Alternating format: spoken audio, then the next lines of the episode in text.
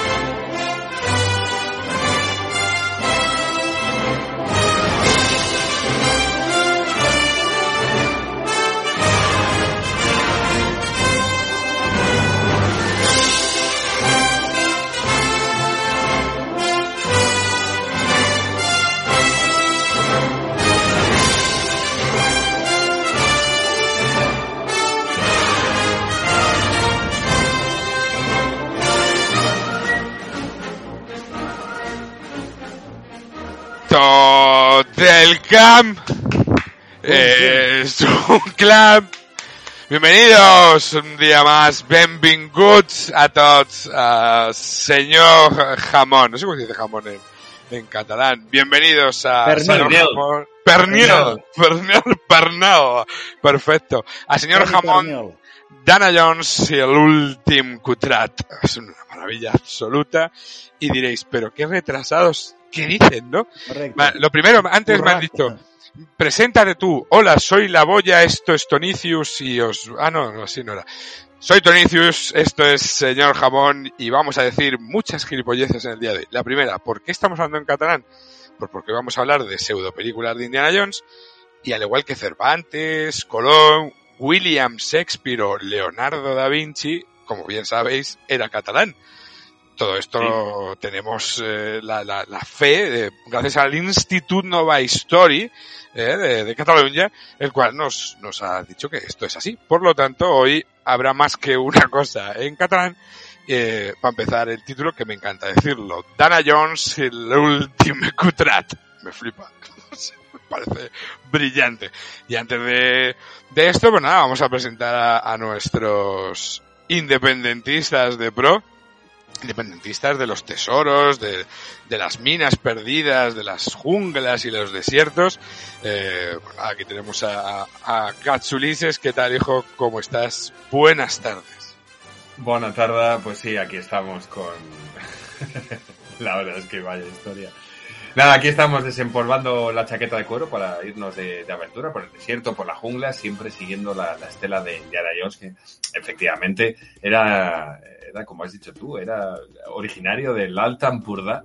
Así que sí, sí, intentaremos, intentaremos salir bien de, de esta aventura. Sí, sí, sí, sí. Por cierto, el catalán que vamos a usar es tan inventado o Correcto. tan rigurosamente científico, ¿verdad? Como todas estas historias que nos cuenta el, ¿cómo es? Instituto el Instituto Nova History. Adoctrinador del, en fin. De, eso de, es, eso es, de la población catalana. De la Catalans, población catalans. y de la identidad. Eso es.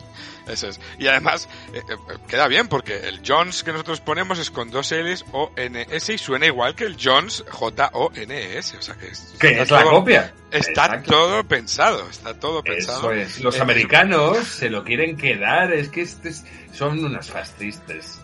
La peña habrá flipado al escuchar el inicio de eh, Indiana Jones y la calavera de cristal, en lo que se llama en catalán, que es brillante y, y me flipa. Y lo escucho una y otra vez y me- hasta me emociona. Entonces me cae un lagrimón. Se me cae.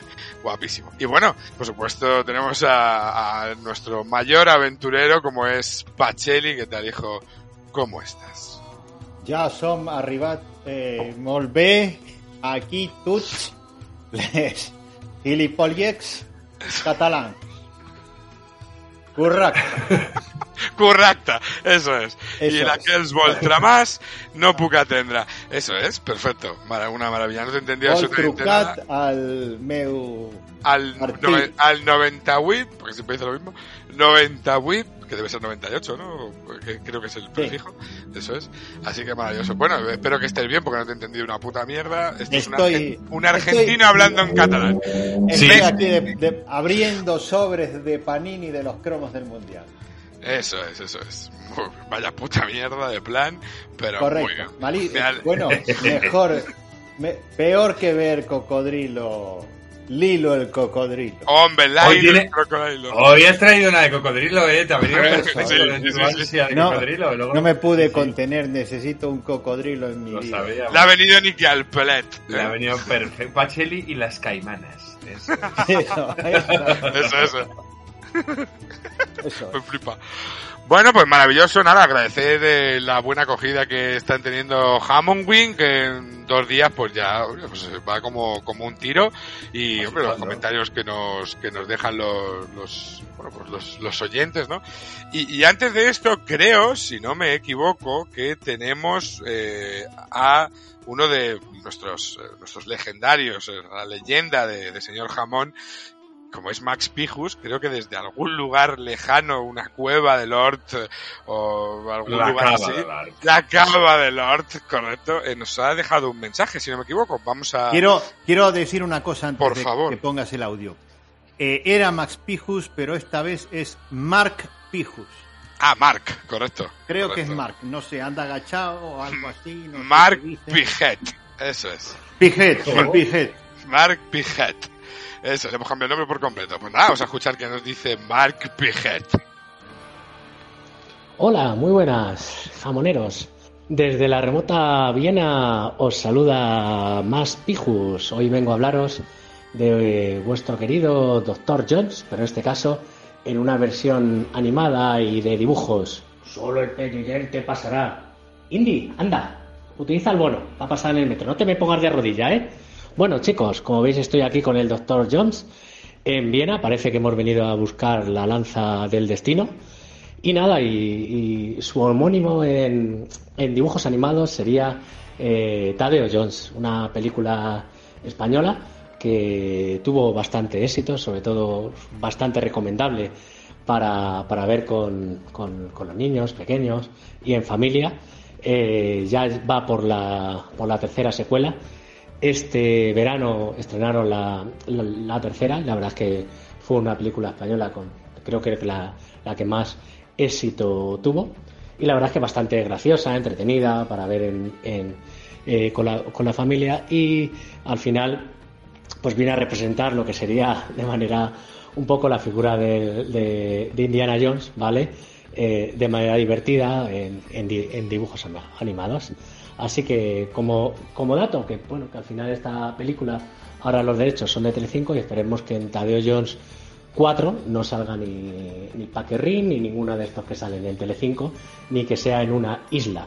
Así que nada, eh, por ahora os dejo, sigo con el, con el Dr. Jones de verdad en Viena, a ver si la encontramos, ¿vale? Indy, utiliza el bono, no intentes pasar de rodillas el, el torno. Así que nada, venga, un saludo, hasta luego. Bueno, Buf, me Me río, que- me río por no llorar, ¿eh? me quedo sin palabret. Pues nada, tendremos Vaya que... rollo las tadeos estas, eh. Qué rollo, tío. Tadeo, me aburro Todo solo de decirlo. Tadeo, Tadeo Jones. Tadeo Jones. Qué coñazo nos han dado con este, tú. Ah, infumable. Eh, El hijo, el hijo de Paco, Paco Jones. Correcto. Sí, es. tío. Nada, agradecerle a, a- a Max Pijus su, su colaboración. Este... ¿Ha dicho que estaba en Viena? ¿Ha dicho que estaba en Ha dicho que estaba en Viena, sí. No sé qué hace en En Viena. la recóndita Viena, como si no estuviera en el corazón de Europa. Yo estaba pensando si en, alguna de las de Indiana Jones, si debe ser en la de la de la última cruzada, Sí, ahí es. fuesen a. Viena, debe ser, ¿no? En Austria, que están en el castillo este de los nazis. Joder, qué rebuscado. Las catacumbas. justo. Esa, sí, sí, madre mía. Pues nada, más pijo, muchas gracias, Bueno. hijo, allá donde estés. Y pues nada, molte amor, como dice, testim, testimuns, testiments, eso es. Pues eh, hasta luego. Y nada, vamos a dar comienzo a, a- a lo que nos gusta a nosotros. Vamos a ir hablando de peliculitas. Esto es lo que vamos a hablar hoy, como os imaginaréis, como hemos hecho muchas veces, esto es pseudo Indiana Jones. Esto no son Indiana Jones, porque para hablar de Indiana Jones ya hay muchos sitios. Vamos a hablar de los que utilizaron el tirón o eh, copiaron directamente, como alguno hay, eh, este tipo de, películas. Así que pues nada, pues vamos eh, con Gatsulises, que es el primero que nos va a traer sus obras maestras. Claro que sí. Pues venga, empezamos con estas obras maestras, como, como dices tú. Y preparar, preparaos y llevar cuidado. Llevar cuidado, sobre todo si estáis siguiendo a Dana Jones, ¿vale? Dana Jones, Jones per Cat, porque el mapa del el mapa del pergamino nos va a llevar a dos auténticos tesoros, son las dos primeras, pero luego al final, ojito que hay una trampa mortal, ¿vale? Que, en fin, lo vais a deducir fácilmente. Así que empezamos con Tras el corazón verde del año 1984.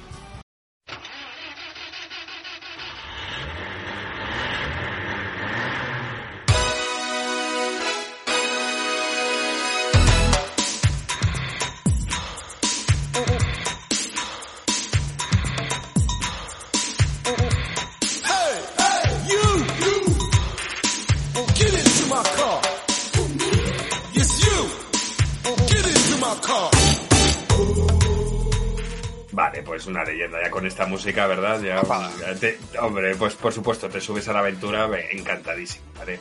¿Qué nos, qué nos cuenta esta, pe- esta, esta película? Pues habla de, de- de aventuras, efectivamente. En este caso, de las aventuras de una joven escritora, una joven novelista de, que tiene una vida bastante aburrida, monótona en la ciudad, ¿vale? Que se llama Joan Whiter, que está interpretada por Kathleen Turner, cuya hermana ha sido secuestrada en Colombia cuando fue a recoger el cadáver de su marido quien a su vez le había mandado a Joan el mapa de un tesoro.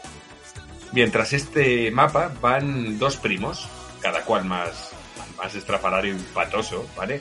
Pero también va detrás un ministro militar colombiano, muy malo, muy malo, peligrosísimo, ¿de acuerdo? Y con, muchas ansias de poder y de riqueza, ¿vale? Y todos estos intentarán, como os digo, hacerse con el, con el mapa a toda costa, ¿vale? Lo que ocurre es que en el camino de Joan, eh, Joan, ¿vale? Joan Wilder, se cruzará con Joan, Joan, se cruzará con Jack Colton, Jack Fulton, ¿vale? Jack Colton, que es Michael Douglas, Michael, Michael, que es un aventurero que no solo se va a interesar por el mapa, sino también por, por ella. Vale, Jack Colton mola un montón, la verdad es que mola un montón. Es un Han Solo, pero de la selva, ¿vale? Un mercenario sin raíces ni apegos materiales que solo es movido por el viento y, pues eso, por las ganas de, aventuras. Es un chuleras, pero que de nuevo, eh, aunque nos pide una fortuna indecente por llevarnos a nuestro destino, como hacía Han Solo, eh, todo esto, por supuesto, sin perder su socarronería y, y- y su piratería, ¿vale? Que, que es lo que es un, un- un bandido, no pierde ni una ni la mínima oportunidad para ligotear, pero a la mínima, ¿vale? En cuanto se encuentra con Catherine Turner, escuchar porque, porque empieza el consejo. Perdone, ¿sabe cómo puede llegar hasta un teléfono? No, señorita, no tengo ni idea. Es muy importante que consiga uno. Oiga, quien más y quien menos tiene sus problemas, ¿sabe? Dígame, ¿dónde está la ciudad más próxima? ¿Qué le parece Miami? ¿Pasará otro autobús? Solo ese. Es hora punta. Yo tengo que llegar a Cartagena. ¿Cartagena? Angelito, está usted muy lejos de Cartagena. Cartagena está por allí, en la costa. Me dijeron que este autobús, ¿Quién se lo dijo? el hombre que... Que le apuntaba con una pistola. ¿Y qué más le dijo? Por favor, necesito su ayuda. ¿Es mi nuevo oficio? Es muy importante. Oiga, Medio año de mi trabajo acaba de volar hacia el sur, ¿sabe? Mi ship está deshecho. Y dentro de cinco minutos todo lo que tengo en el mundo se va a mojar, así que déjeme, por favor, no tengo tiempo. Le pagaré. Usted no lo comprende. Es un asunto de vida o muerte. Si no Bueno. me pongo en... ¿50 dólares? Qué porquería. Ha dicho que acaba de perder todo lo que tenía. Pero no mi sentido del humor. Bueno, eh, le pagaré 100 dólares. Eh, 200 dólares.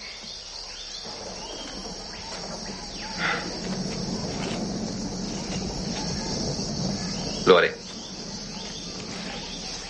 Por 500. ¿Qué? ¿Quién?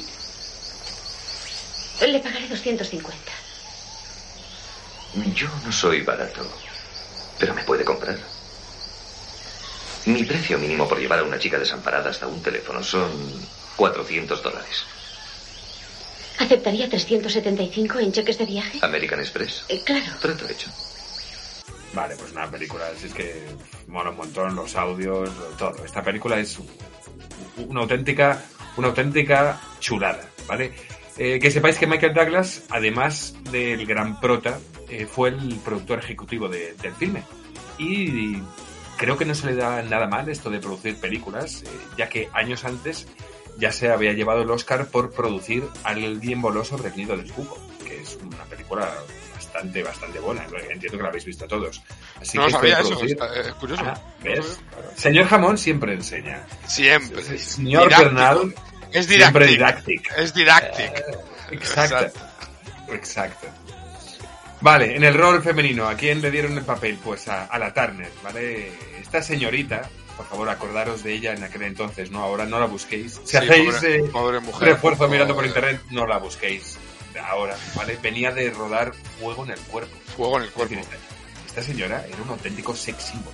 Sí. ¿Quién la ha visto y quién le ve? Porque era, vamos, explosiva, guapísima de rostro, la señora un pelazo, era brutal. Y además tenía tanta química, porque esto también es muy difícil. Puede ser que los dos sean carismáticos o muy guapos, pero que no siempre surja la química. Pero aquí sí. Entre Douglas y la Turner salió una química tan fuerte que poco después rodaron eh, la también mítica La Guerra de los Rose, que está entre lo mejor de- del cine de, de matrimonios. Recuerdo una del año pasado con el pesado Adam Driver, ¿no? Que también Uf, iba sobre Scarlett. Johansson. Sí. Sí, sí, pero Historia de un quisieran, matrimonio. Uf, Ya quisieran, un infumable. No, ahí no había nada de química, ahí era todo lo contrario. Era, era Vale. química cero. es que eh, tener química con Adam Driver es complicado. Yo no digo que sea mal actor, pero el tío eh, tiene un semblante siempre, una cosa profunda, intensa, que no, no, no, no, no, no, horrible. Si queréis ver películas de matrimonios divertidas y bien hechas y, y, en fin, la verdad que maravillosamente interpretadas, ahí tenéis La Guerra de los Rose. Vale, por último, para completar el trío, porque esto va de un trío, no solo de una pareja, ¿vale? El trío protagonista tenemos a Danny DeVito. Eh, un divertidísimo pirata, un bribón, este sí que es un bribón, pero de Mola, mola, mola. moral Sí, sí, sí. y escrúpulos, exacto, de metro cincuenta, bueno, todos conocemos a, a Danny DeVito, pero que eso sí, en el, en el fondo, pues tiene un minúsculo, muy pequeñito, pero bueno, tiene un pequeñín corazón en su interior que, bueno, al final pues acabará dictando sus, sus acciones. Este, este rol, eh, este personaje se repitió años después en la saga de Arma Letal con Joe Pesci. O sea, ahí el enano coñón enemigo de los protas, pero que con el tiempo pues pasa a ser eh, uno más de la familia. O sea, es, es exactamente la misma historia.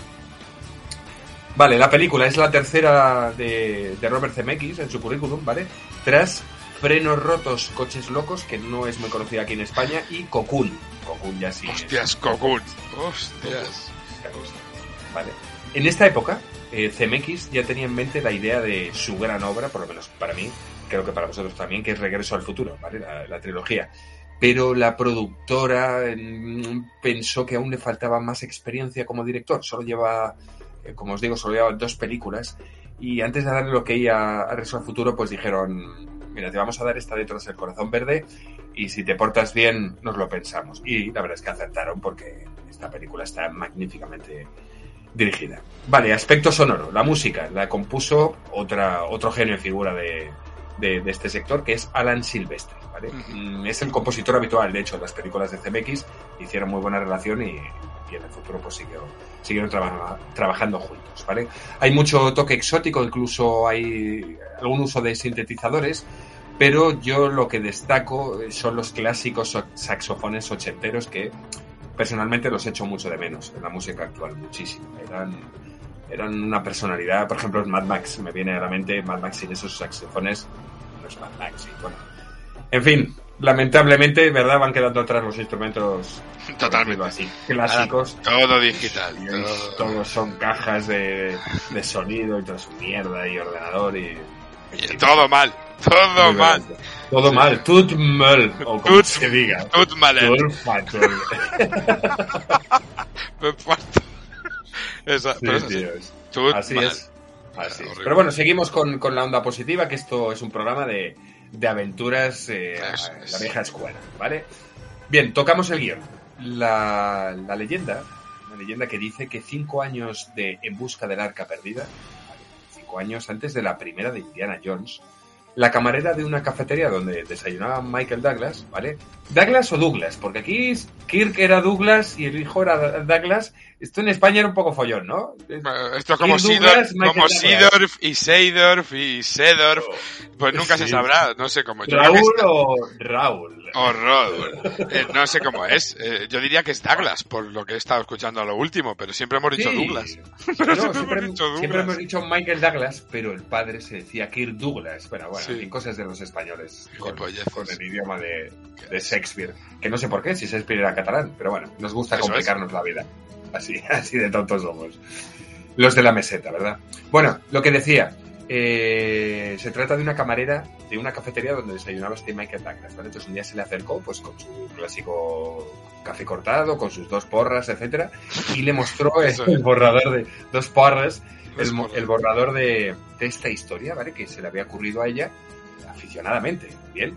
Y la leyenda dice que nuestro querido Douglas se lo compró sin pensarlo. Le dijo, oye, mira, te dejo una propinilla, te pido dos cafés más para llevar y esto me lo quedo yo, ¿vale? Nunca sabremos la verdad. Nunca lo sabremos porque esta mujer al año siguiente iba a fallecer en, en un accidente de tráfico. Así que eso dice la leyenda. Eso cuenta la leyenda, ¿no? Bueno, es Sí. curioso. Sí, Douglas ni lo desmiente ni no, pues bueno, vive, vive de esa, de esa leyenda. Vale, por resumir, esta película, ¿es un clon de, de Indiana, de Indy? Pues sí, pues la verdad es que sí, pero también es una maravillosa delicia del buen cine de los 80 que mezcla por igual comedia con, con aventuras, ¿vale? Es mucho más ligera y más menos trascendental que, las de Indiana Jones y a mí me parece una película sensacional. Fue nominada al Oscar al mejor montaje. ¿eh? Costó 10 millones, recaudó 115, con lo cual fue un negocio muy, muy redondo Sí, sí. y rápidamente pues eh, se dio luz verde a la segunda parte que saldría al año siguiente. Antes de ir con la segunda, ¿qué os parece esta? ¿Qué, qué recuerdos os trae? Un clásico, absoluto. Clasicazo bueno. ¿eh? Clásico, Sí. clásico total. De verla en Navidad, en, en- esto es, yo siempre cuento esas cosas. Eh, de verla en Navidad en Telecinco, el Telecinco de la Flor, ¿vale? El Telecinco antiguo. Y esto ponía, ¿no? Eh, tras el corazón verde, o la otra que vas a hablar tú, las se solían echar siempre la- las dos, y esto era, vamos, de obligado, de obligado visionados, sí o sí, vamos. Es que es ¿Cómo se maravilloso. llama Lo único- esta en Pacheli? Pacheli, ¿cómo ¿Eh? se llama este en Argentina? ¿Cómo llamaron esta película, hijo? ¿Igual? Yo creo que era la Esmeralda Perdida o algo así. Algo así. Es ¿no? que el título original es Romancing the Stone. Eh, O sea, Sí, que no tiene nada que ver ni con uno ni con, Ni ni con Romancing the Stone, atrás el corazón verde, mm, mis huevos, va. ¿Sabes lo que te digo? O sea, no se parece nada. O sea que, bueno, pues eso. O sea. Yo co- pues, igual coincido con que Kathleen Turner cuando está viendo estas películas en la actualidad dice todo tiempo pasado fue mejor. Sí, eso sin duda. Pobre, joder, Pobre. pobrecilla. Pobrecilla. Parece que Ella se feliz, ¿eh? tragado la Esmeralda y otras cosas. Ella dice que es feliz, que no tiene ningún complejo, que se hartó de los cánones de estética, sobre todo sí. femenina, y agresivos, y dijo, mira, a mí yo me dejo llevar, y se dejó llevar hasta dos estados más allá, pero, pero sí, sí, se dejó llevar la mujer. Pero bueno, Sí. si es feliz así, mientras no le afecta a la salud, ¿qué le vamos a Y hacer? Sí. en, en México era dos bribones tras la Esmeralda Perdida. Eso, yo sabía Madre que por ahí mía. había un nombre particular. Gracias. Madre mía, como dos bribones tras Sí. la boya. Venga, hombre. Madre dos, dos bribones in- que rima con Indiana Jones. Correcto, dos bribones que rima con eso es. Con Eso aquello, es. con, con Lanjarón.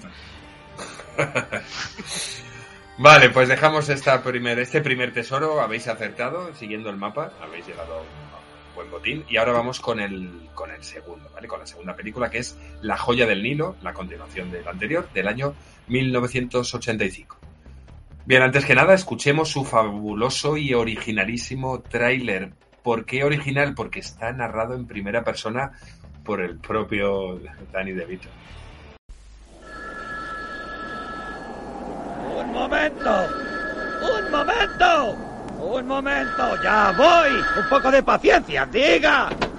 Aira, ¿quién te ha dado este número? No, no, no, no, no estoy metido yo solo en este lío. Tengo dos nuevos socios. Jack Colton y Joan Wilder. ¡Jack! Vamos detrás de una piedra que se llama la joya del. Nilo. En este momento la tengo casi en la mano. La única pega es que hay un potentado árabe que no quiere desprenderse de ella. ¡Cuidado! Pero eso es solo la punta del iceberg. ¿Cómo se para este trasto? Si salimos de esta con vida, te mato yo.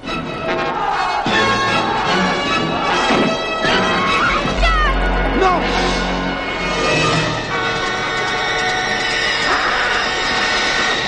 Aira, tengo que colgar, perdona. Alguien quiere hablar por teléfono.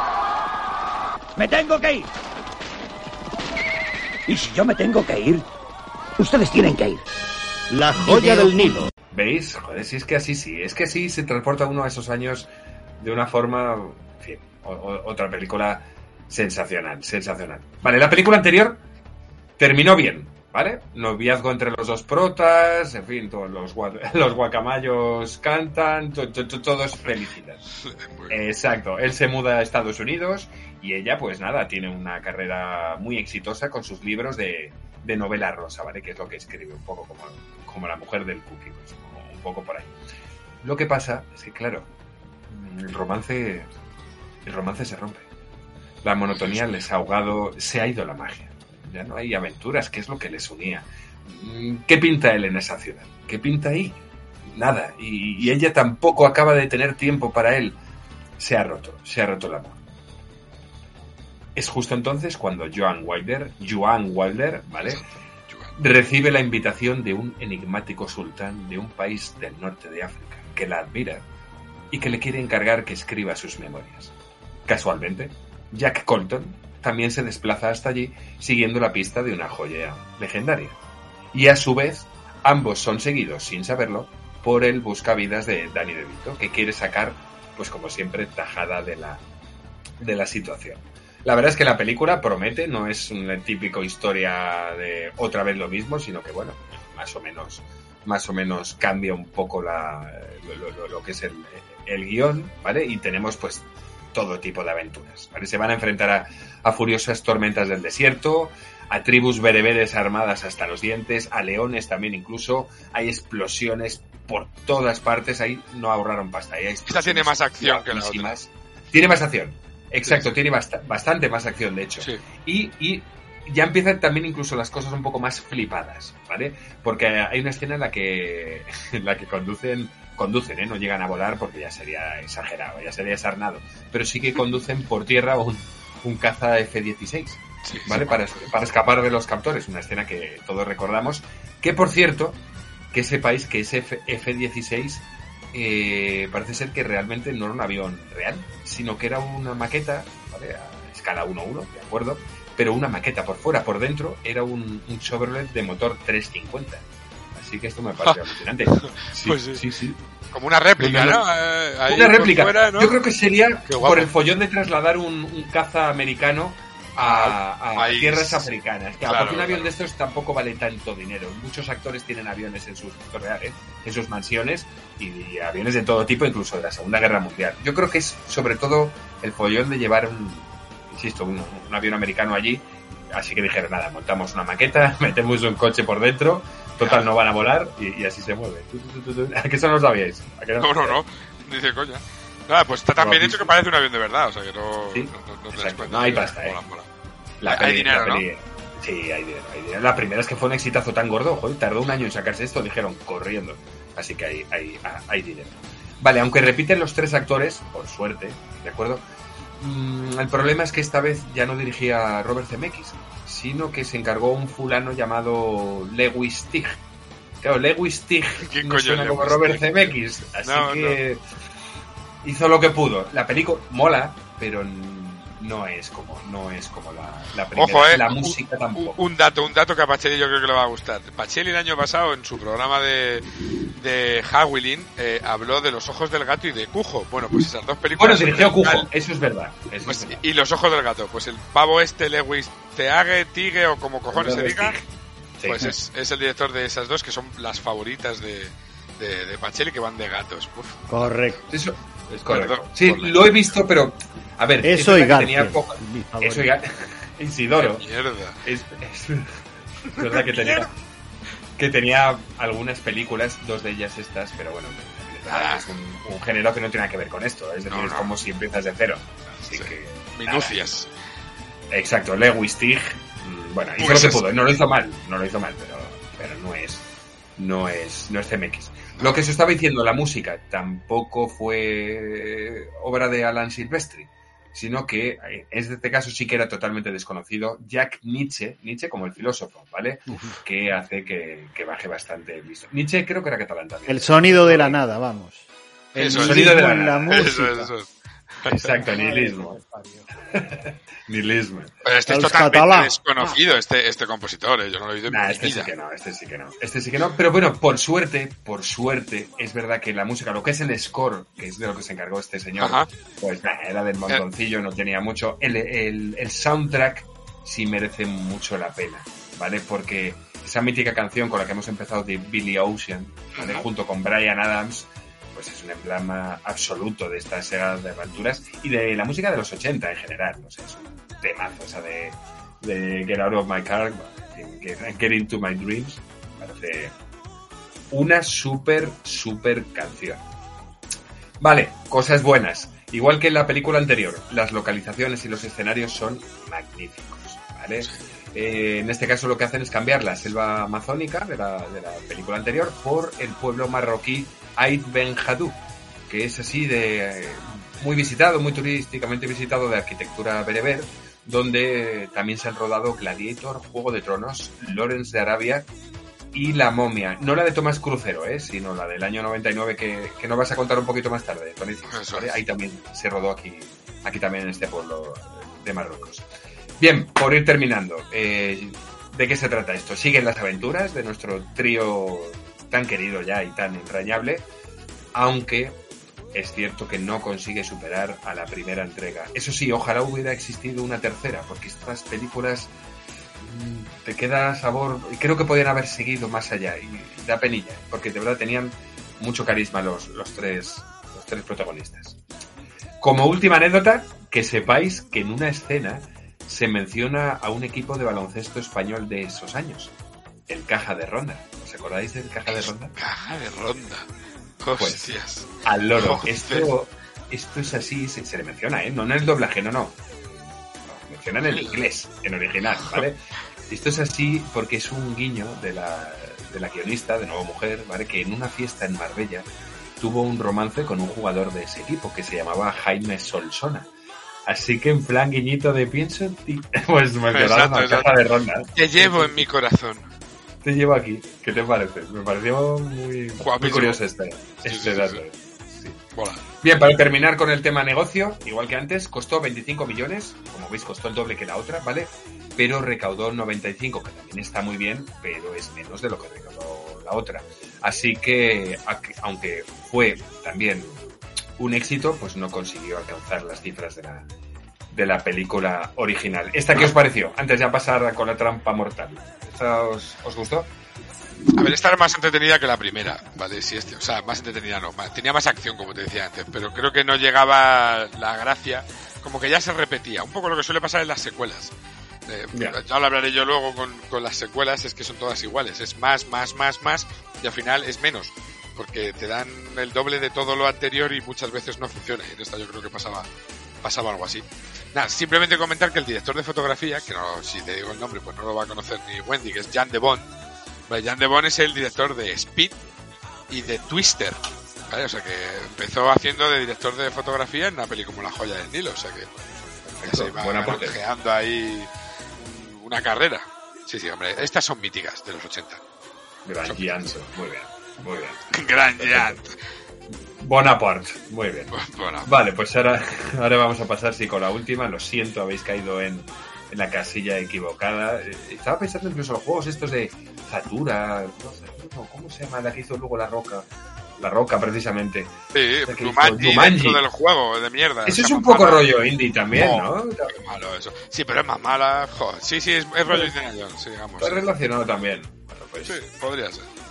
Pues sí, de La Roca voy a hablar, pero en este caso de la película de la, de la última, la que va a ser, yo creo, mi candidata oficial a ser la última cutrada de Dana Jones, y es eh, Jungle Cruise, ¿vale? Jungle Cruise del año 2021. Vamos, como de costumbre, antes que nada, pues con su, con su tráiler comercial.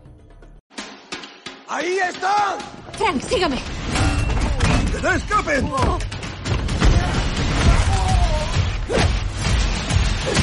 Dios, lo siento, Frank. Tranquila, buena pegada.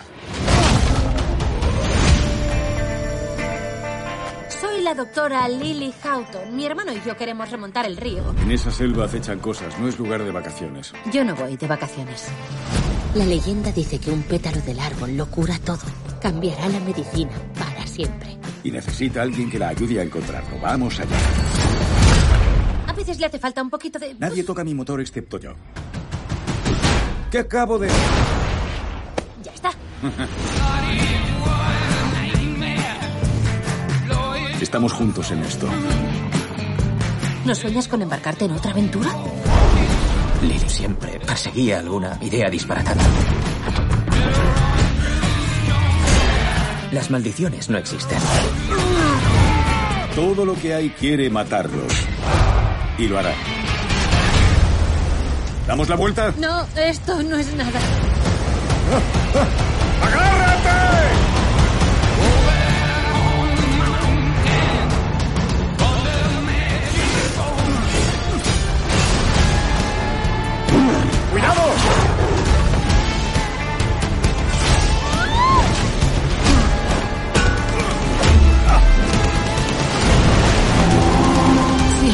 Santo.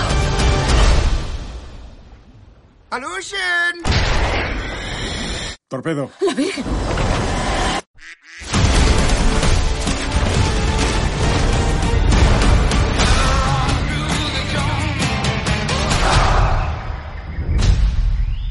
Vale, pues esto qué es? Pues ni más ni menos, otro intento más de Disney por crear una franquicia de aventuras para toda la familia que les dé pasta y más pasta. Una nueva gallina de los huevos de oro, ahora que no tenemos piratas del Caribe, que todos sabemos, ¿vale? Con, con nuestro amigo Johnny, Johnny Depp.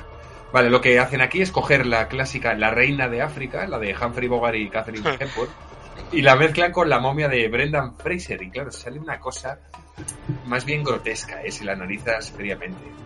¿De acuerdo? Es cierto que está dirigido por un... Hoy no va a ir de catalanes todo, joder, no, no catalanes, ca, catalán depes, no, no puede ir todo, sino... Els un- catalans. Els catalans, exacto, pero sí dirigido por un español, un señor de, de Cádiz, que se llama Uf. Jaume Culat Sarra, ¿vale? No jodas, Este de sería- Cádiz es un charnego. Sí, charnego. Pues, Ojo que Jaume, Jaume ¿eh? Colet Serra. eh, eh, Eso eh, es, eso es infame. El- este, este, este tío es bueno, ¿eh? Lo que pasa Sí, que aquí, es. aquí, yo que sé, aquí se ha dejado llevar un poco porque al final es Disney, te dan mucha pasta y, y te debe de volver un poco loco, pero el tío Claro, tiene, tío.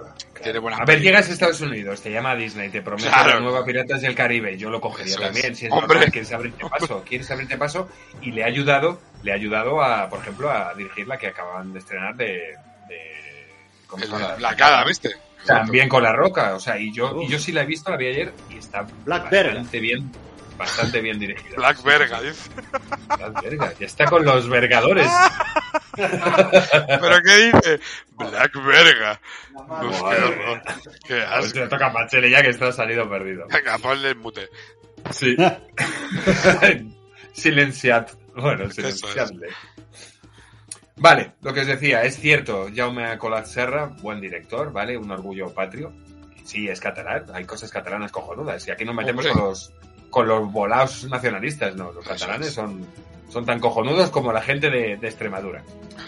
Bien, lo que os decía, que aunque tiene muy buenas intenciones el hombre tiene, tiene dotes para dirigir, eh, esto es así, la película es un bluff. La película es un, Lo es es, un lo es. bluff. Claro, tío, y aunque tiene detalles, insisto, detalles bastante cuidados, es que esto es una payasada que parece dirigida a los más pequeñajos de la casa, aunque esa no fuera la intención, obviamente. Y es muy difícil que si esto lo has visto una vez, puedas repetirla una segunda vez en tu vida. Es complicado, porque es una chorrada de película muy, muy, muy pueril, vamos. es- Y me parece Así lo como, vemos como aquí, muy... No, no es como, no sé, como, como, como decirlo, como cacharro, ¿eh? no sé cómo decirlo, como Estrafalaria, ¿no? muy, arti- muy, muy, muy, muy artificial Aparatosa. todo, Ah, muy bueno. apa- aparatosa, esa es la palabra, Sí. no me salía, Sí. es que es aparatosa la película, es como demasiadas cosas de CGI, eh, no sé, demasiado excesivo, el agua, el barco, unos bichos, no sé qué, las plantas, brum, todo excesivo, venga, hay CGI, a saco, no sé, la veo un poco, es eso, tú lo has dicho, aparatosa, esa es la, la palabra, y infantil, muy, y muy infantil, sí.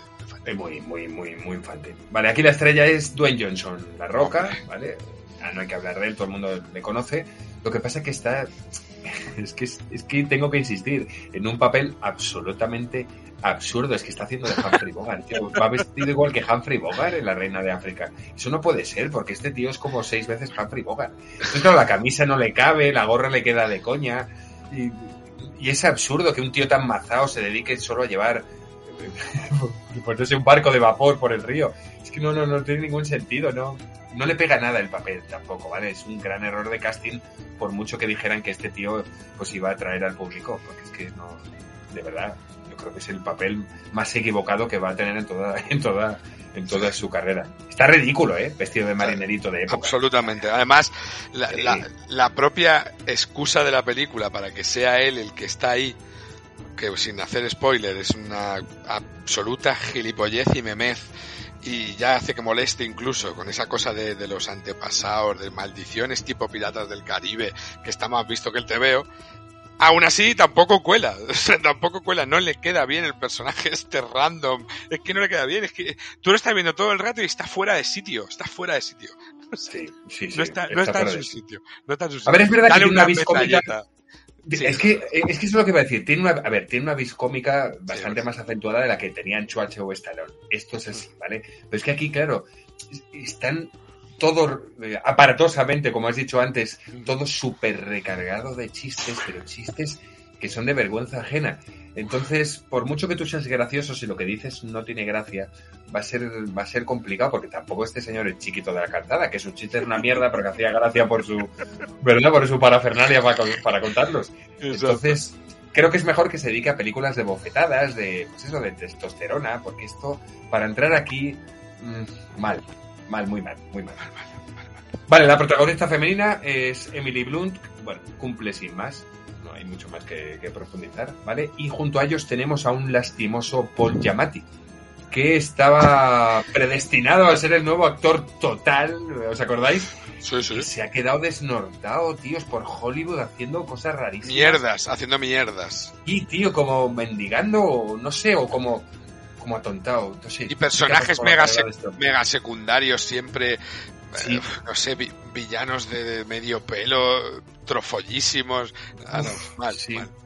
Incluso hizo de Rino en Amazing Spider-Man 2 Uf, y dos minutos en la escena, pues créditos, o sea, muy Y hablando con acento ruso ahí, oh, terrible. Además, además, y dentro de un cacharrazo, uf, horroroso.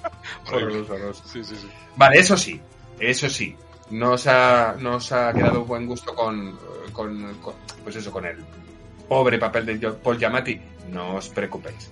En esta película Verás. contamos, que tú ya me conoces, contamos con la inestimable e impagable presencia de dos bestias de la interpretación. Dos, dos intelectuales, porque son intelectuales aquí. Si es español, el actor es intelectual. Si es americano, alemán o chino, es actor. Aquí no, aquí eh, actor significa también intelectual. Pues eso, dos intelectuales, pero comprometidos con el barrio, ¿vale? Dos héroes, es que son dos héroes prácticamente divinos que por supuesto son el orgullo nacional. Y estoy hablando efectivamente, de Kim Gutiérrez y Dani Rovira, tío. Cam Gutiérrez y Dani Rovira. Y Dani Rubira, Rubira. Rubira. Dani Rubira.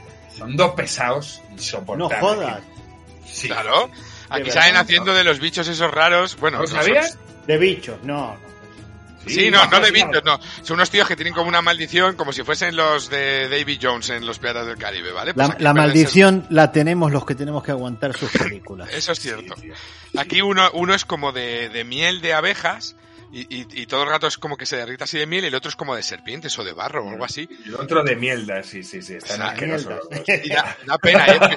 Y son penosos, ¿eh? Son, son penosos cuando salen. Ahora salen- son penosos. salen de verdad eh, ellos actuando cuando cuentan la especie de leyenda esa loca de los yo qué sé de, cómo se llama este de Víctor Valdés iba a decir de coño cómo se llama el que descubrió De Hernán Cortés. eso es coño no me sale el nombre Víctor Valdés. Víctor Valdés los catalanes no pues eso Víctor Valdés Portero del Barça. Exacto. bueno pues cuando cuentan eso ellos salen como actuando y cómo actuando es penoso pero penoso pero el Edgar Ramírez este que es venezolano tampoco te creas tú que es que eh, pues tela también eh Bueno, pero no me lo ponen tanto en la sopa, es que al Gutiérrez este Ah, no. le veo hasta en los anuncios de Jazz, Sí, sí, ¿sabes? Ya empiezan a ser bastante cargantes, bastante. Bueno, ya Rovira ni te cuento que tiene media plantilla en el late night de televisión española que pagamos todos y son unos programas eh, rollo, no, lo siguiente y para llevar a sus amiguitos y bueno, como ya, ya conocemos todos el pluralismo de ciertos de ciertos intelectuales, ¿verdad? En fin, la, eh, vamos a dejarlo ahí. Pero si queréis, como os digo, si queréis adornaros más con la película, que sepáis que estos dos señoritos, entiendo que porque eran amigos de, de Jauma, ¿no? Del director, pues por aquí salen. Salen monstruo, monstruoficados, como se diga, es cierto, pero son ellos. son ellos son ellos. Así que si paga la entrada, va también a estos dos, estos dos señoritos. Vale, por ir acabando, lo que decía Tonicios, y, y es la verdad, aquí hay un abuso excesivo de CGI, ¿vale? Pero además no de la mejor calidad. Esta película es del año pasado. Es un CGI que se remonta a 10 años antes, ¿eh? O sea, bastante, bastante flojero. Bastante, bastante para los tiempos que corren, ¿vale? Por, por lo tanto, yo creo que le tenemos que poner el sello de película absolutamente prescindible y que esperemos que no tengan más continuaciones. De hecho, creo que no, seguro que no las tiene, porque esta joya del Amazonas, esta joyita, que sepáis que costó la friolera de 200 millones, sí sí 200 millones, y recaudó 220. Así que el Fracaso. fracaso es, vamos, absolutamente sideral. Con lo que Sí. muy poquito podemos, podemos añadir. ¿La habéis visto esta? sí sí sí sí la he visto sí a ver es la típica peli para ponerte por la tarde un día que no tienes otra cosa que ver y, y si te duermes 10 minutos y vuelves a abrir los ojos no ha pasado nada sabes o sea pues eso Y una cosa así merece gastarse 200 millones de euros. no no no no es que Un rato de Ni siesta. 200 millones de rupias. no es, es demencial y, y es No. que es No la he visto, que- ¿eh? no la he visto. no la has la visto moneda republicana, las cats. Es- pero es lo que dices tú, Gasuises, al final eh, la idea es querer hacer un, un nuevo Piratas del Caribe y no saben qué hacer y empiezan a sacar mierdas de estas, pero es que Disney se ha dado unas cuantas hostias, ¿eh? Es que hablamos de John Carter, hablamos de esto, eh, es que hay muchas películas que se han gastado 200 millones y se han dado una hostia importante. Y esta es una de ellas. Y da igual que estuviera Dwayne Johnson o su prima la coja. Esto es un fracaso, pero vamos, pero estratosférico. Nada. Estratosférico. Eh, Es para los niños, para que la vean, muchos colorines, mucha acción, uh, muchos bichos extraños. Uh, qué bien, venga, hasta luego. Sí, no hay más. Pacheli no la ha visto. Ahí terminamos. No, no, no la ha visto. Y va, a él le va a gustar, ¿eh? Pero no, no la... Sí, sí, a él le va a gustar, él va a flipar. A él le va a Que encantar. sale Dani Rubir y Kim Gutiérrez. Así que sí, le va a gustar. Claro. Muy bien. Per tant, aquesta pel·lícula és la meva ferma candidata a la darrera Cutret. Així que te cedo el paso. Molt bé. Molt bé, Molt bé. molt bé, d'acord. Molt bé. Estem d'acord, estem d'acord. Eso es. Pues nada, pues ahora vamos a hablar de, de otras Cutrat. Mm, Aquí hay de todo. Yo traigo cosas eh, que para mí son lo más de lo más, aunque hayan envejecido mal, y otra que es lo máximo, y vamos a hablar de ellas dos ya. Las minas del rey Salomón y su segunda parte, Alan Quatermain y la ciudad perdida del oro. Una del 85 Ojo. y la otra del 86. Ojo, Tonicius, has dicho rey, cuidado, la republiquisme... Correcto. Cuidado, les, mines del Les, mi- president les mines del president President de Sulamán. Correcto, así es.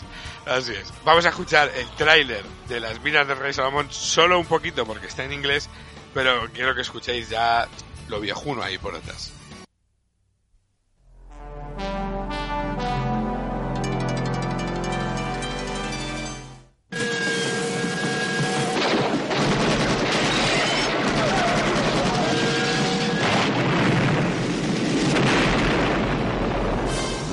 Greatest legend of all time. It is not a fantasy, Mr. Quatermain. About the greatest treasure known to man. Is about to be pursued by the boldest, most daring hero ever to seek the thrill of adventure. Richard Chamberlain is Alan Quartermain in King Solomon's Mines, joined by an unlikely soldier of fortune. Pues eso.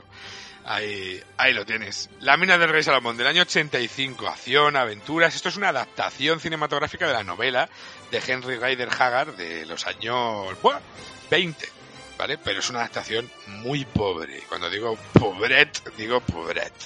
Esta está dirigida por eh, J. Lee Thompson y producida por la Canon. Vamos, vamos, la Canon apuesta segura. Este está protagonizado por Richard Chamberlain, tela Richard Chamberlain, telita, el pájaro espino, tela. Sharon Stone con 20 años, guapísima, bella como ella sola, pero pff, tela. Y luego Herbert Lom, que lo conocen en su casa, y John Rhys Davis, que diréis, ¿y quién cojones es John Rhys Davis? Bueno, pues es Salah. Gimli, ¿no? Y Gimli, pero es Salah en Indiana Jones. Y aquí hace exactamente el mismo puto papel. La polla. Yo no sé si están en el mismo universo, ¿eh? El, el, el, el mierdaverso de, de Indiana Jones, porque hace de, pues eso, de una especie de, de musulmán, magrebí, marroquí, no sé, extraño, que es el típico que tiene el mapa, uh, uh, lo típico, ¿no?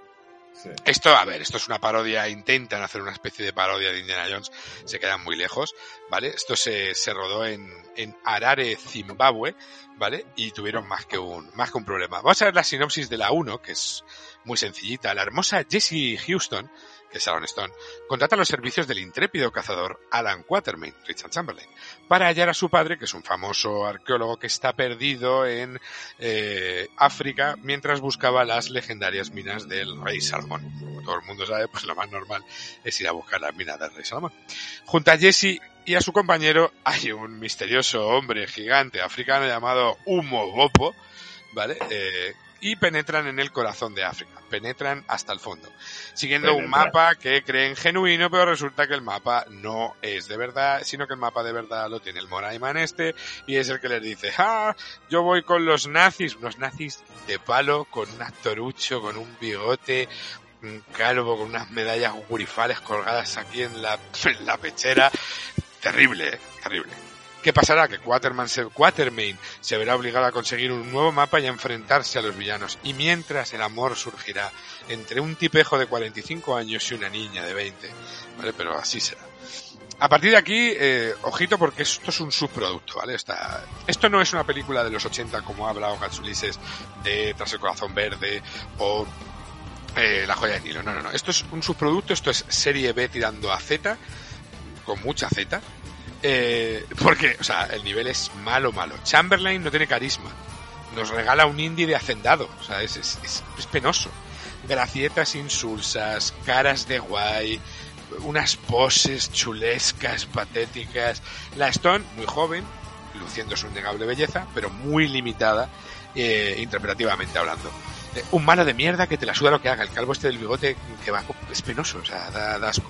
Y luego hay escenas que si no habéis visto, pues os voy a contar dos, muy por encima. Una es unos caníbales, les meten a ellos dos, a los dos protagonistas, en una olla gigante con verduritas ya cortadas y eso, y todos listos para zampársela, y luego ellos salen de la olla, uh, rodando. Esto es digno de ver, ¿eh? una olla gigante en medio de la sabana africana. Una Penoso. olla. Una boya, correcto. Correcto. Hay unos cocodrilos superpuestos con imágenes de, de archivo de los documentales de, de 13TV. Una araña gigante en la cueva del final que da vergüenza. Ya empezamos. Ajena, pero Ya ajena. empezamos. Pero una- además me imagino la araña más grande que la cueva, de eso de No, cómo vivirá, ¿verdad? Cómo penoso. sus presas. O sea, es penoso, o sea, es una araña además que, que dices, joder, haber intentado que sea que parezca real. No, no, es que se ve perfectamente que aquello es, es, es penoso, es feo, está mal hecho. Nada, terrible, es plástico, telarañas de Howling del chino, nada, muy malo, muy malo. O sea, la película es rematadamente mala. Nominada a dos Ratchis, uno para Chamberlain y otro para la banda sonora. Que ojito, la banda sonora es de Jerry Goldsmith, que es un maestro. Pero es que esto es un plagio vomitivo de la fanfarria de Williams para Indiana Jones. Pero un plagio, ¿eh? O sea, es como, venga, te voy a plagiar, pero vamos, sin miramiento. Hemos empezado el programa, hemos empezado después de, ¿verdad? De nuestro soniquete clásico de Dragnet, precisamente creo que con este, con este tema, ¿verdad? Y además es. por eso, por Eso eso.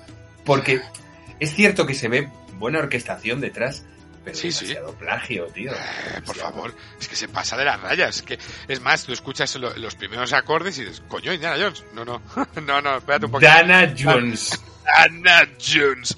Espérate un poquet, que, que no. que no. Eh, nada, simplemente que, que sepáis que hay una versión clásica de los años 50 con Deborah Kerr y, y Stewart Granger, que es la película de- por excelencia de las minas del Rey Salomón, y luego una versión direct to video del año 2004 con Patrick Swayze, Patrick Swayze, haciendo de Alan Chamberlain, que es telita, telita, telita, ¿eh? pero telita. Sí, Sí, sí. Y aún siendo realmente mediocre, hizo una buena taquilla y al año siguiente se estrenó Alan Quatermain y la ciudad perdida del oro, que fue un fracaso importante, aunque os tengo que decir que es más entretenida que la primera. ¿Y qué va la 2? Pues tras sobrevivir a la expedición a las minas del rey Salomón y cuando ya iban en barco hacia América para casarse juntos, el cazador Alan Quatermain rescata en la selva, ojo, van en un barco y en la selva rescatan a alguien. ¿Esto cómo se come? Bueno, pues esto, esto es lo que pasa, ¿vale?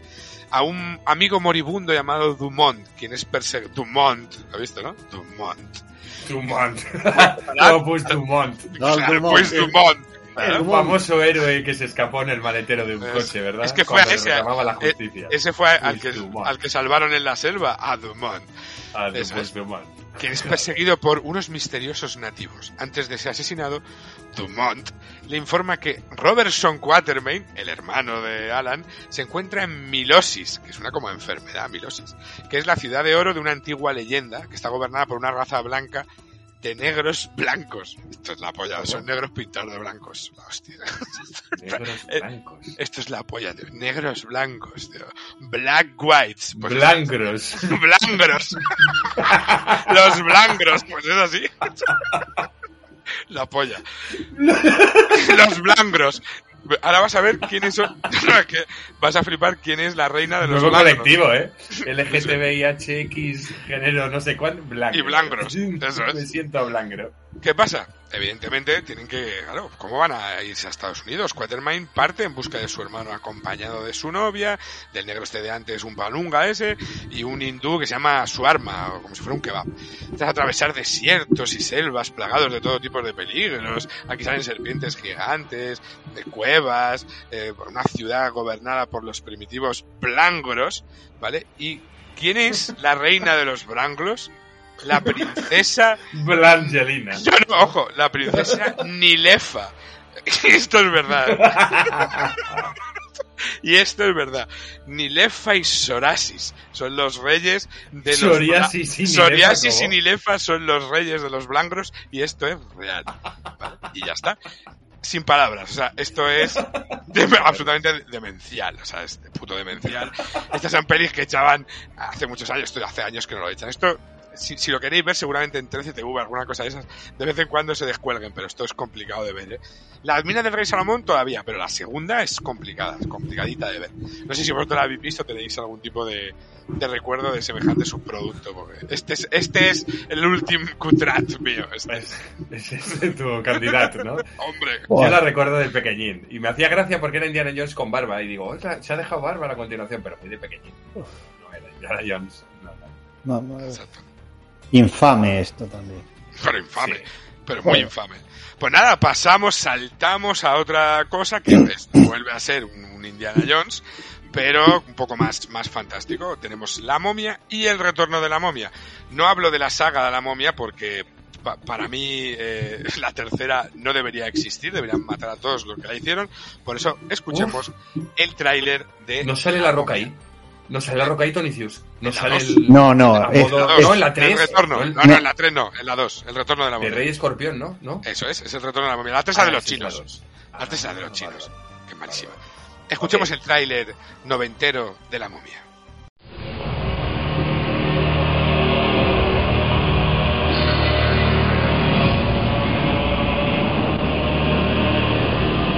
Muchos hombres han malgastado su vida buscando a Munastra. La mayoría no han regresado. Creo que ha encontrado algo importante.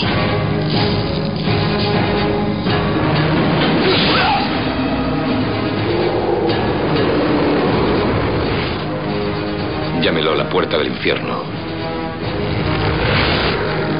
Oh, Dios mío. Sí que existe. Liberado a una criatura a la que hemos temido durante 3.000 años. Ella trae la muerte. Jamás se detendrá.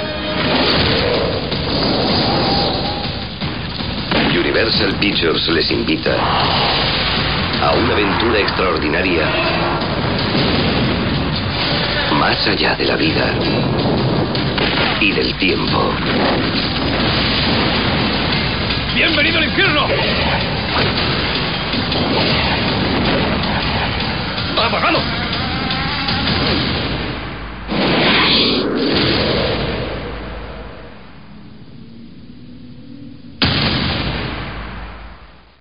Una maravilla absoluta. Película del 99, rodada, escrita eh, y dirigida por Stephen Sommers, que el tío hacía muchos blockbusters en ese momento, hizo los G-Joes, hizo Van Helsing, pero eran todas muy aparatosas, que todas las películas de este tipo suelen pasar, y, ya está desaparecido, no sé qué habrá sido de este hombre, pero era, era buen director de blockbusters.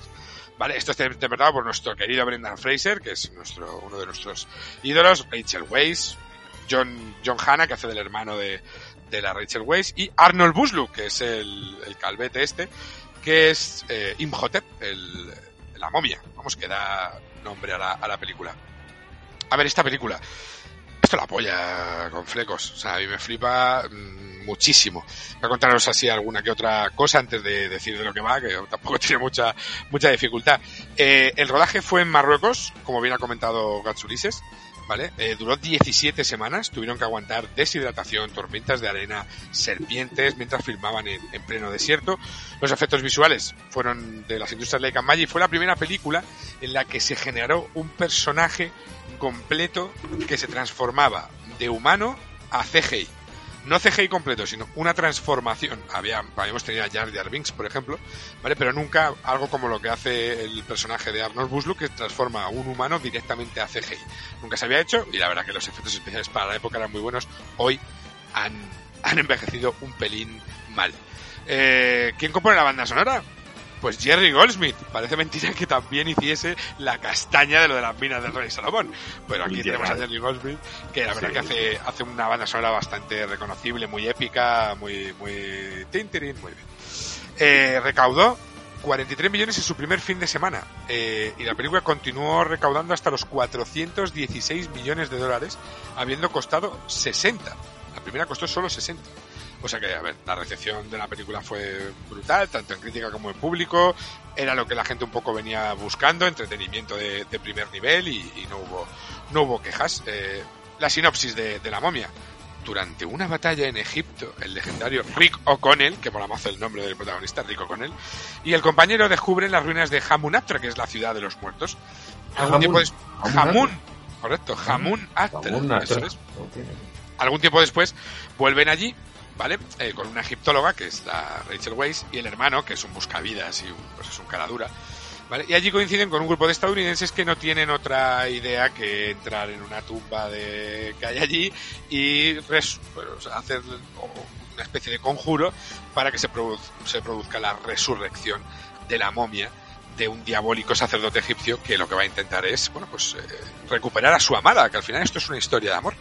Es una aventura con sabor clásico, es un digno pseudo Indiana Jones, tiene un ritmo endiablado, no paran de pasar cosas, acciones raudales, buenos personajes, escenas para el recuerdo. Todos recordaréis la cara de la momia sobre la tormenta de arena, aquello es mítico con el avión. Aquello es mítico.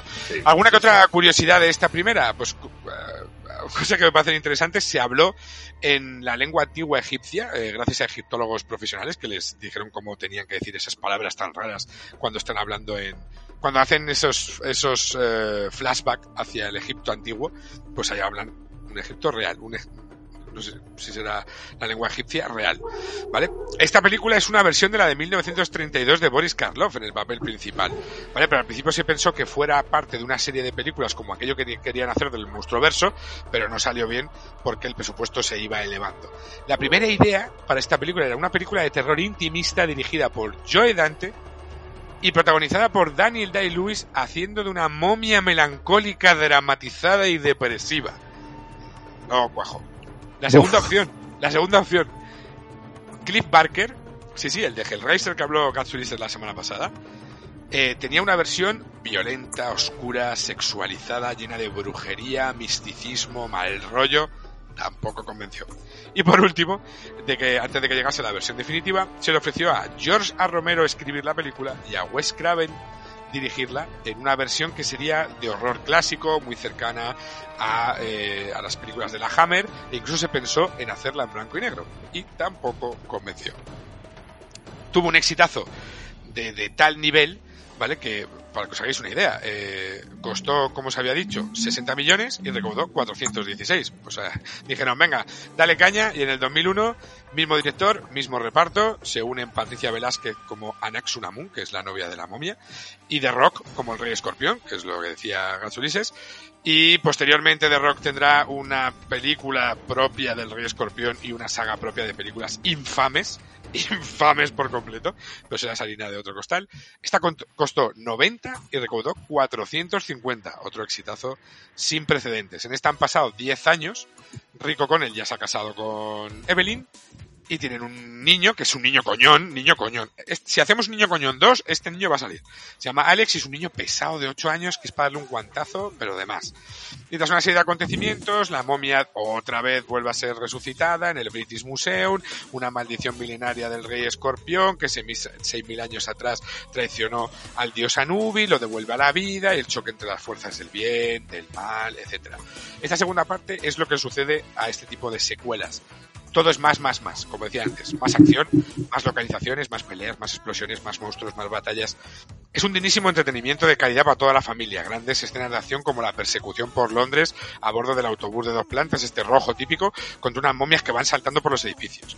El globo del negro ese sin dientes, ¿vale? que va por los desfiladeros y la cara del Inhotep esta vez aparece dentro de lo que es una ola, ¿no? Del agua ahí, que también está, está bastante guapo. hay unos pigmeos random en la selva por la noche que les tiran con unas cerbatanas que van como saltando. Eso me molan, ¿eh? Las cerbatanas en estas películas son clasicazos, sí, sí, sí. Y van como haciendo ruidos raros y salen un montón y salen como el Y mola, mola, es random, pero mola. Y por supuesto la, la batalla final entre los, los Medjay, que digamos son los, los defensores del bien, de la luz y el ejército de Anubis, que son esos especie de chacales, ¿no? Eh, con, esas armaduras y tal, como recordaréis ahí en el, en el desierto. Y para el final dejo eh, lo que es considerado por expertos, y esto podéis buscarlo en internet, como uno de los peores CGIs de la historia del cine que es cuando al final de la película Inhotep y el rico Connell están luchando en, la pirámide esta donde supuestamente vive el rey escorpión y aparece, se abre una puerta, aparece el rey escorpión y es la roca, Dwayne Johnson, hecho por CGI, que está tremendamente mal hecho. O sea, aún sangran ojos de personas después de ver eso. O sea, está muy, muy... Estaba mal hecho para la época. Imaginaos ahora, 22 años después, 21 brutal. ¿Vale? Eh, pero a mí me flipan estas, estas dos pelis. A la momia, el otro de la momia, parecen entretenimientos guapísimos para apagar el cerebro, ver aventuras, humor, ah, no sé qué, paridas por un lado, paridas por el otro. Y no entro en la de los chinos porque vamos a dejar las cositas como están, porque la tercera es un ñordo extremo. No sé si estas las habéis visto, imagino que sí. Una, una pregunta con esto que me surge la duda. Esta, el, el, el Rey Escorpión, la película que hicieron al año siguiente, ¿es parte de este universo o algo así? ¿O es coincidencia que luego salga Claro, eso decía yo antes. Exacto. Dwayne Johnson como el Rey Escorpión? A ver, aquí, saca, aquí sale por primera vez el, el personaje del Mm. Rey Escorpión en el retorno de la momia y cogieron y dijeron, uff, ha gustado este personaje. El Dwayne Johnson este llama la atención. Vamos a hacer un... Hicieron un spin-off, pero se Es inventaron como la todo. precuela, ¿no? claro, porque es se le como- inventan todo, porque en el retorno de la momia te cuentan cómo es el principio de este personaje, del, del rey escorpión, de por qué era así, de qué es lo que quería, por qué luchaba contra los egipcios, que llevaba un brazalete, que no sé qué. Y en la película del rey escorpión se lo pasan un poco por el forro, más que nada porque no tienen presupuesto para esas batallas que salen y tal. Y bueno, al final eh, de, un- de ser un villano, que es la, el, porque era el villano total de la película, aquí ya es un héroe.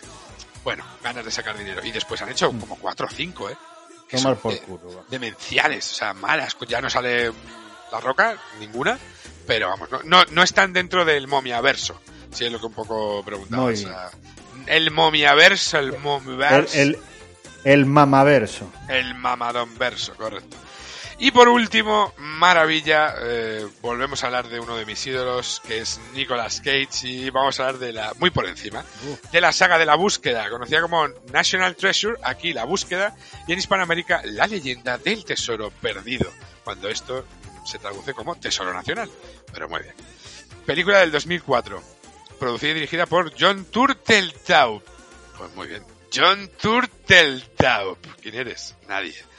Esto lo protagonizan Nicolas Cage, Diane Kruger, Justin Barta, este no me hace nada de gracia. Este para el programa ese de, de, graciosillo sin gracia, este va del tirón también. Eh, Son Bean, que hace del villano, John Boyd, que es el padre de Nicolas Cage. John Bean, John Boy, John Van. Eh, John Bean, John Bean, Jim Bean. Joan Bean es lo que veía, Juan, ¿no? correcto, Juan Bean. Joan Eh, Bean. y luego, bueno, dos, dos, a ver, dos, dos fieras como son Harvey Keitel y Christopher Plummer, que al final, hombre, pues tener a este tipo de, de gente en películas eh, siempre da un sello de calidad. Esto costó 100 millones y recaudó 350, que fue suficiente para que nos tragásemos luego una, una secuela. ¿De qué va esto? Pues esto es una patochada, ¿eh? Esto es una patochada, una, una pringadez. eh, o sea, si la momia al final son fantásticas, pues ya sabes que son fantásticas, pero aquí es que no son fantásticas, pero lo que cuentan te lo creen menos que que salga una momia. Hay cosas absolutamente increíbles. La primera, Benjamin Franklin Gates, que es el Nicolas Cage, ha dedicado toda su vida, ¿vale? A buscar el legendario tesoro de los caballeros templarios del que se dice que está en Estados Unidos. Durante siete generaciones, ni más ni menos, la familia Gates, ¿vale? O Gates, o Guys, como quieras, siguen las pistas que dejaron los padres fundadores de Estados Unidos recorriendo todo el país. Cuando por fin Ben descubre un mapa que está oculto, y ahora es cuando empiezan las absurdeces, en la declaración de la independencia de Estados Unidos. Se entera el malo de la película, que es el tal Sean Bean este, que sabéis quién es, es Boromir y Ned Stark, que muere siempre, vamos. Para impedir que el documento caiga en manos de los malos, Gates cuenta con la ayuda de eh, el retrasado este del, del genio de la tecnología, que es el Justin Bartha este, que es repugnante, y de Abigail Chase, que es la Diane Kruger, que es la chica guapita de la película, eh, que es la conservadora de los archivos nacionales. A ver, estos son como Indiana Jones de, de nuevo cuño, ¿vale? Todo está visto mil veces. No hay sorpresas.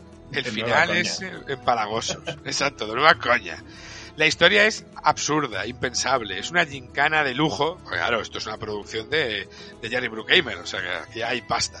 ¿Vale? Es un asalto a la inteligencia de la gente. Una especie de código da Vinci para lerdos, una copia de Uncharted mezclado con Indiana Jones, con un poco de acción a lo Michael Bay y lo salvable que es pues, el carisma de Cage, que se pasea haciendo de Nicolas Cage y flipándola y qué pasa nena, ya empezaba a clarear aquello y pues eso, ahí guapa, nadie se lo cree, pero bueno, ver a Nicolas Cage siempre es un, un placer. Dos curiosidades de mierda. Dos. En la película los buenos usan como buscador de internet Google y los malos Yahoo. ¿En serio? ¿En ¿Eso es serio? verdad? Eso es verdad. ¿Vale? O sea, eso es una de las curiosidades que aparece por internet en todas partes y me ha parecido, bueno, pues interesante comentarlo. Y hay un director cut de la primera que dura la friolera de cuatro horacas. Cuatro horacas viendo esto, que ya dos se hace bola, cuatro al obvio. Y pasamos a la búsqueda 2, el diario secreto, que es la segunda parte. Y vamos a escuchar el tráiler y os vais a dar cuenta de cómo en un tráiler te pueden contar la película de principio a fin. Un hombre solo tiene una vida, pero la historia puede recordarle para siempre.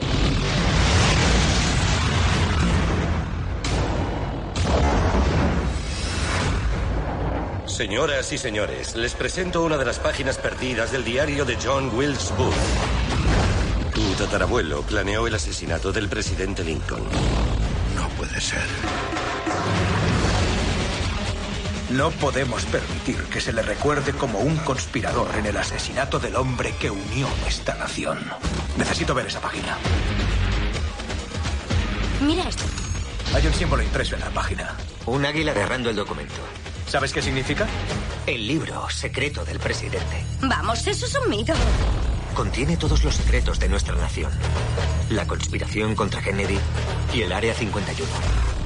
Ese libro podría demostrar la inocencia de mi antepasado. Solo necesito unos minutos con el presidente. El servicio secreto no te lo permitirá.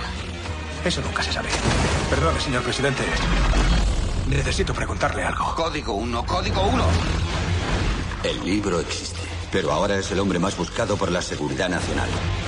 La CIA, el servicio secreto y el FBI. ¿Eso es por nosotros? Hola.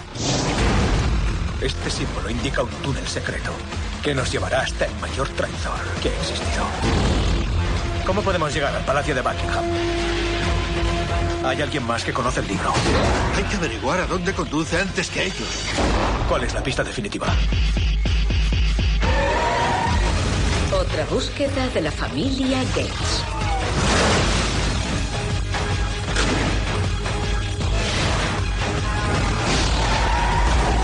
Un momento, eso podría ser una trampa horrible.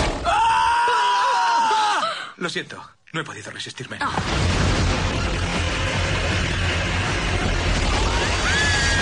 La búsqueda, el diario secreto. ¡Riley! ¿Qué ves? Muerte y desesperación. Principalmente muerte. Quizás un poco de desesperación los últimos segundos, pero luego una muerte rotunda.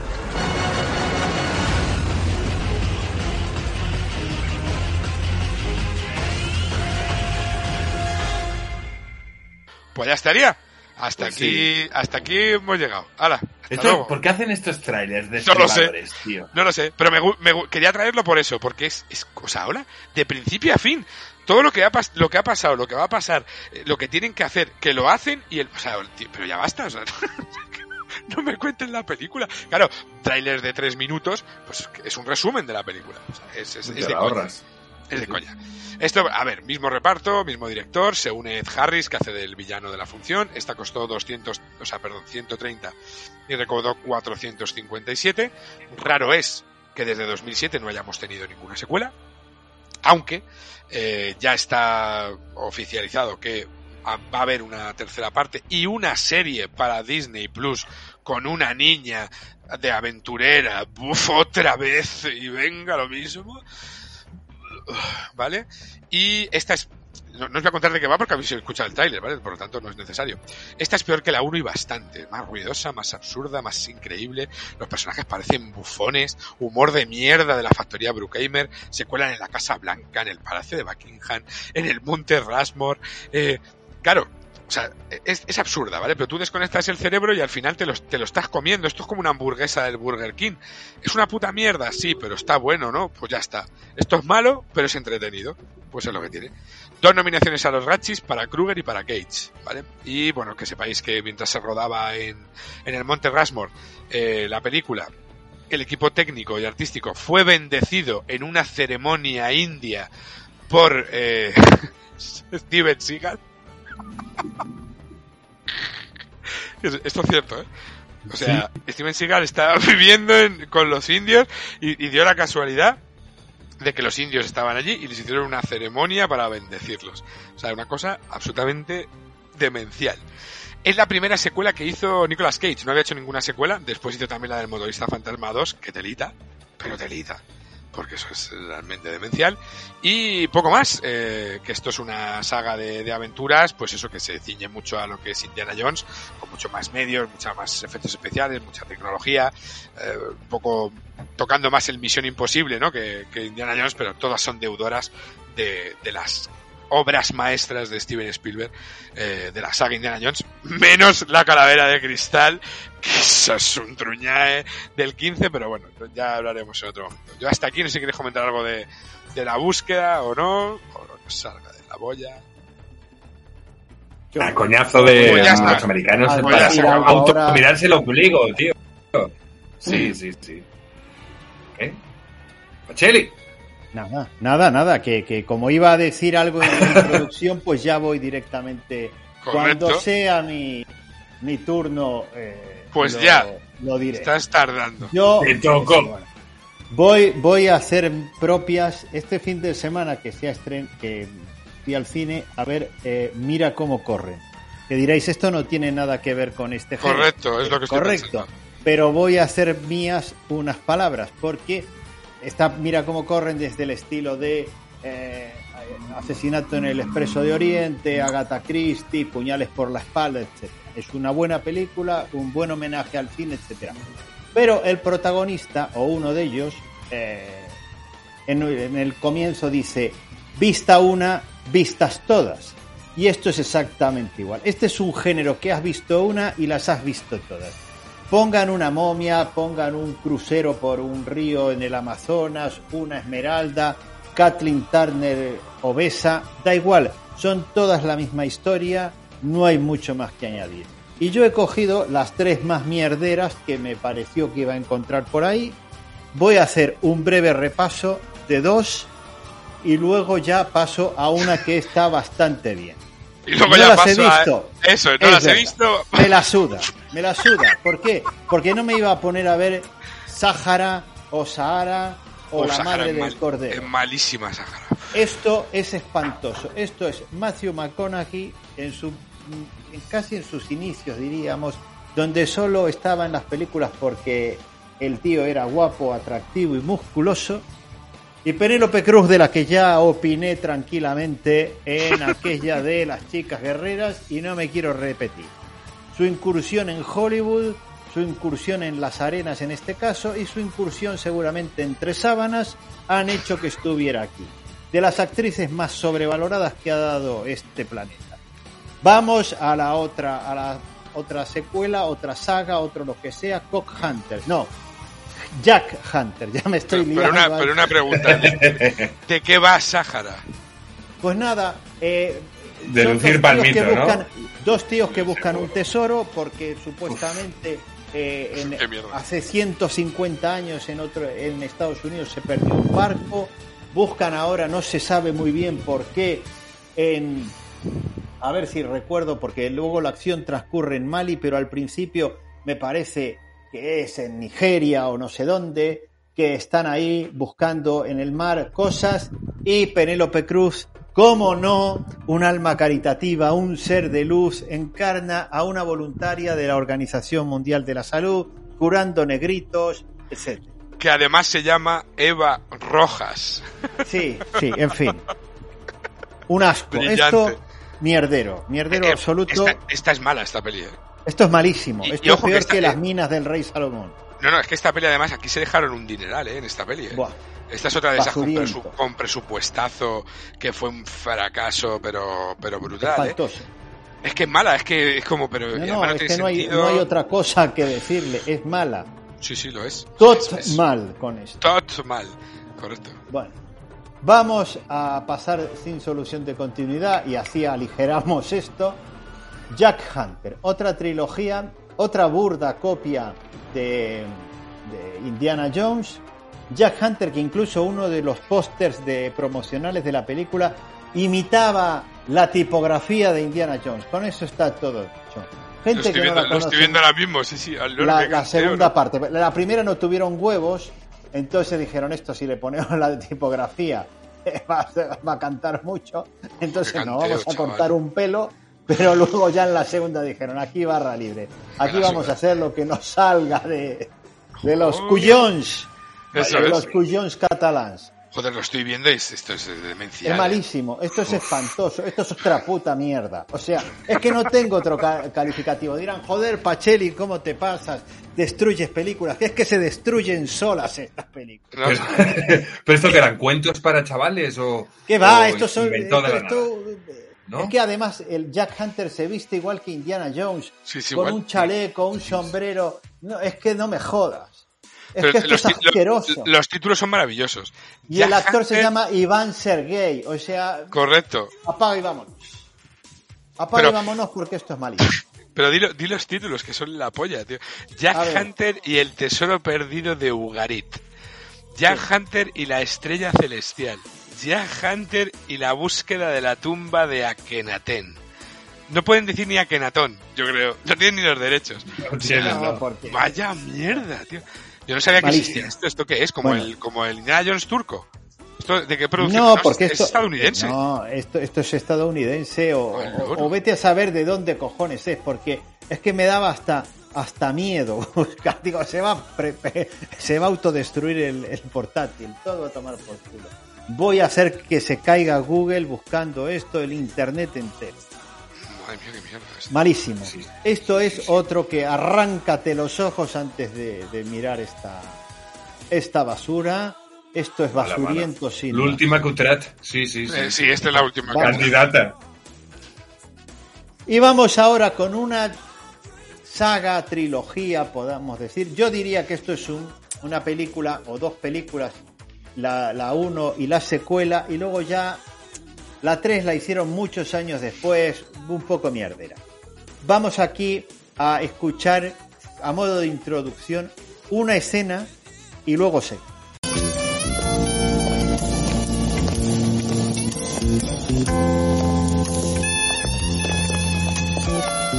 Oye, ¿tiene fuego? Sí, claro, hijo. Toma. Y la cartera. Nick, dale la cartera. ¿Por qué? Tiene un cuchillo. Eso no es un cuchillo. Esto es un cuchillo.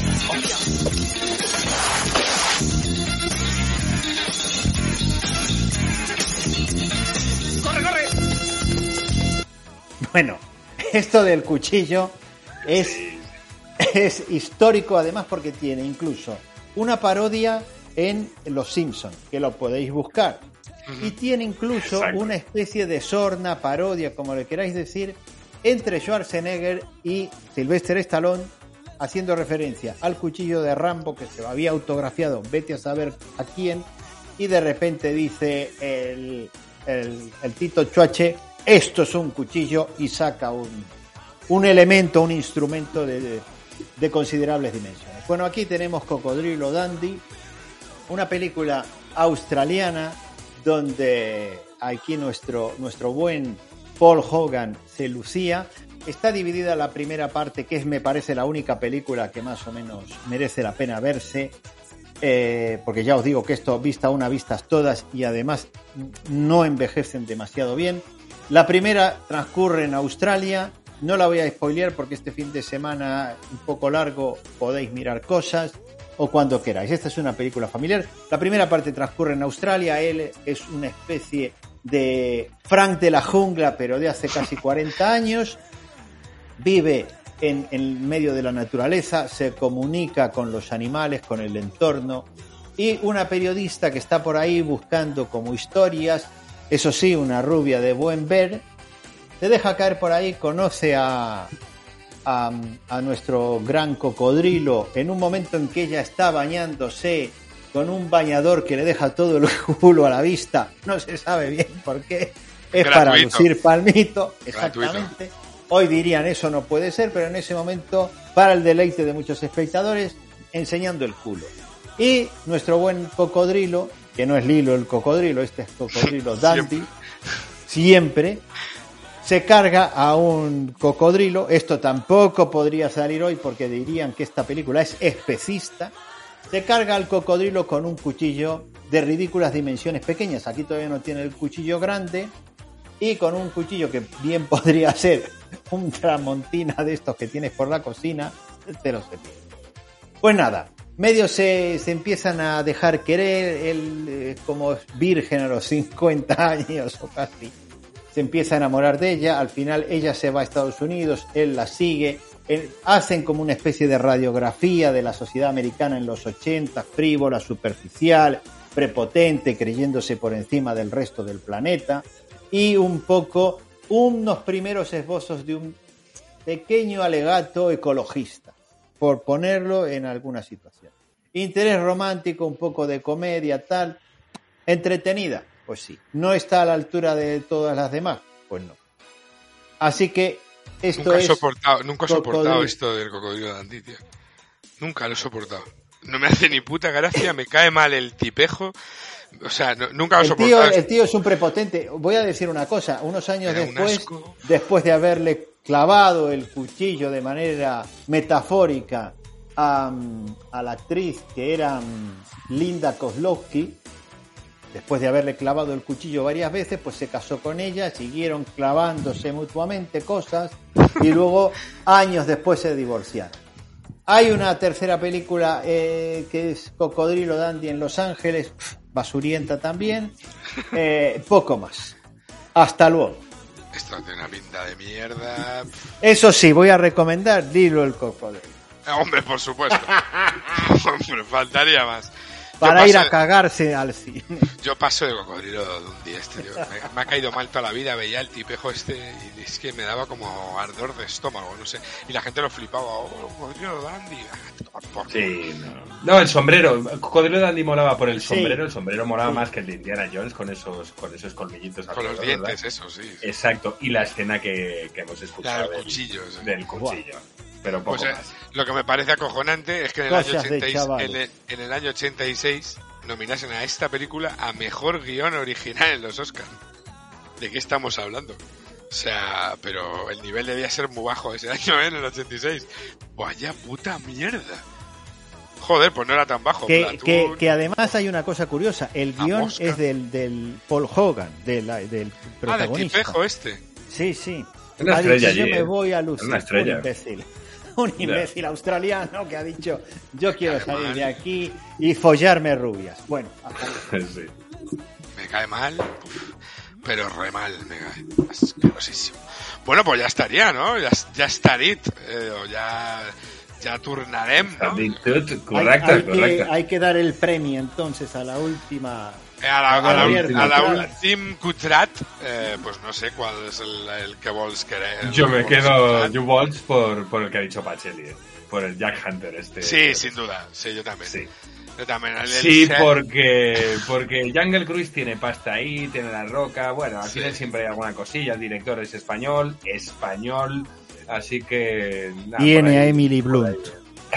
Viene Emily Sí. Blunt, exacto. Y la, de, y la del Waterman, pues mira, el Richard Chamberlain se le recuerda del pájaro de Es Espino, ¿no era esa? O, claro, hombre, al final, bueno. Bueno, O sea, creo que, que, el como seu premi, el seu premi del Cutrat Cutrat és- va és- para, va va- per... es va per a- al, a- al Jack Hunter. Bien, bien.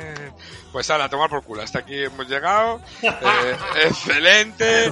Muchas gracias, Cansulise, Pacheli, Una por todo. Sí, claro. Una, una cosilla, quería decir algo antes de, antes de acabar, ¿vale? Y es eh, pedir perdón a los posibles oyentes, en nombre de todos, ¿eh? A los posibles oyentes catalanes, si es que hay alguno, que igual ni lo Exacto. tenemos, pero Sí. Exacto, primero que Después sí. de esto ya no los tenemos. No lo vamos O a tener, sí, pero O sí, o sí. O sí, o sí, correcto, o sí, porque hemos sido sinceros.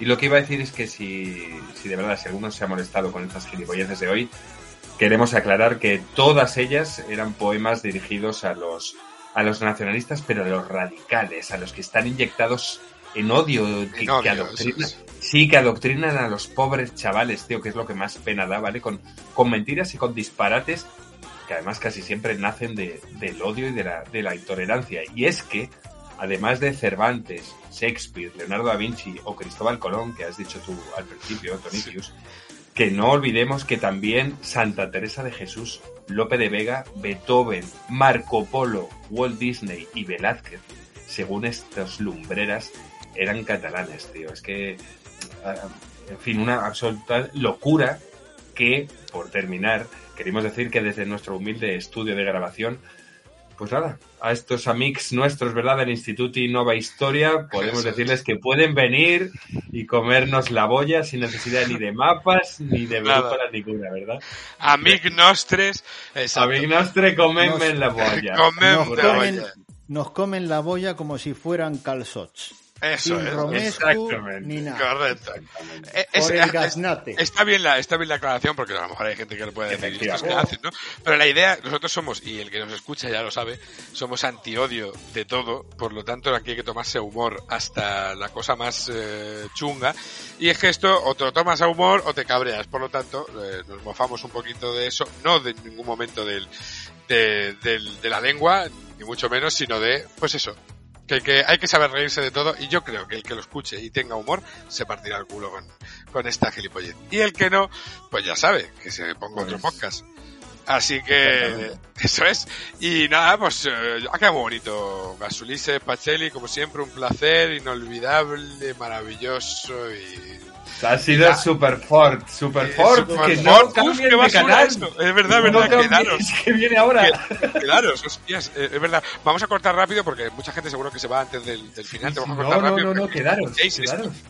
Tenéis que escuchar lo que viene ahora, así. Ahora, que ahora. va- Vamos a despedir nuestra fruta es el Es pernil. super fort. Es el pernil. Nuestra fruta.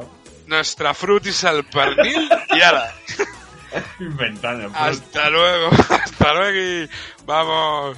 El Adeu. Barça eliminado de la Champions. Adeu, Muy adeu. guay, gran día. ¿Eso es verdad? ¿Eliminado? ¿Eliminado? Eliminado. Adeu, Pues día adeu. perfecto. Adiós, Adeu. Instituti Nova Historia. Adiós. Adeu. Adeu. Yo amo el jamón, es la hostia y el copón.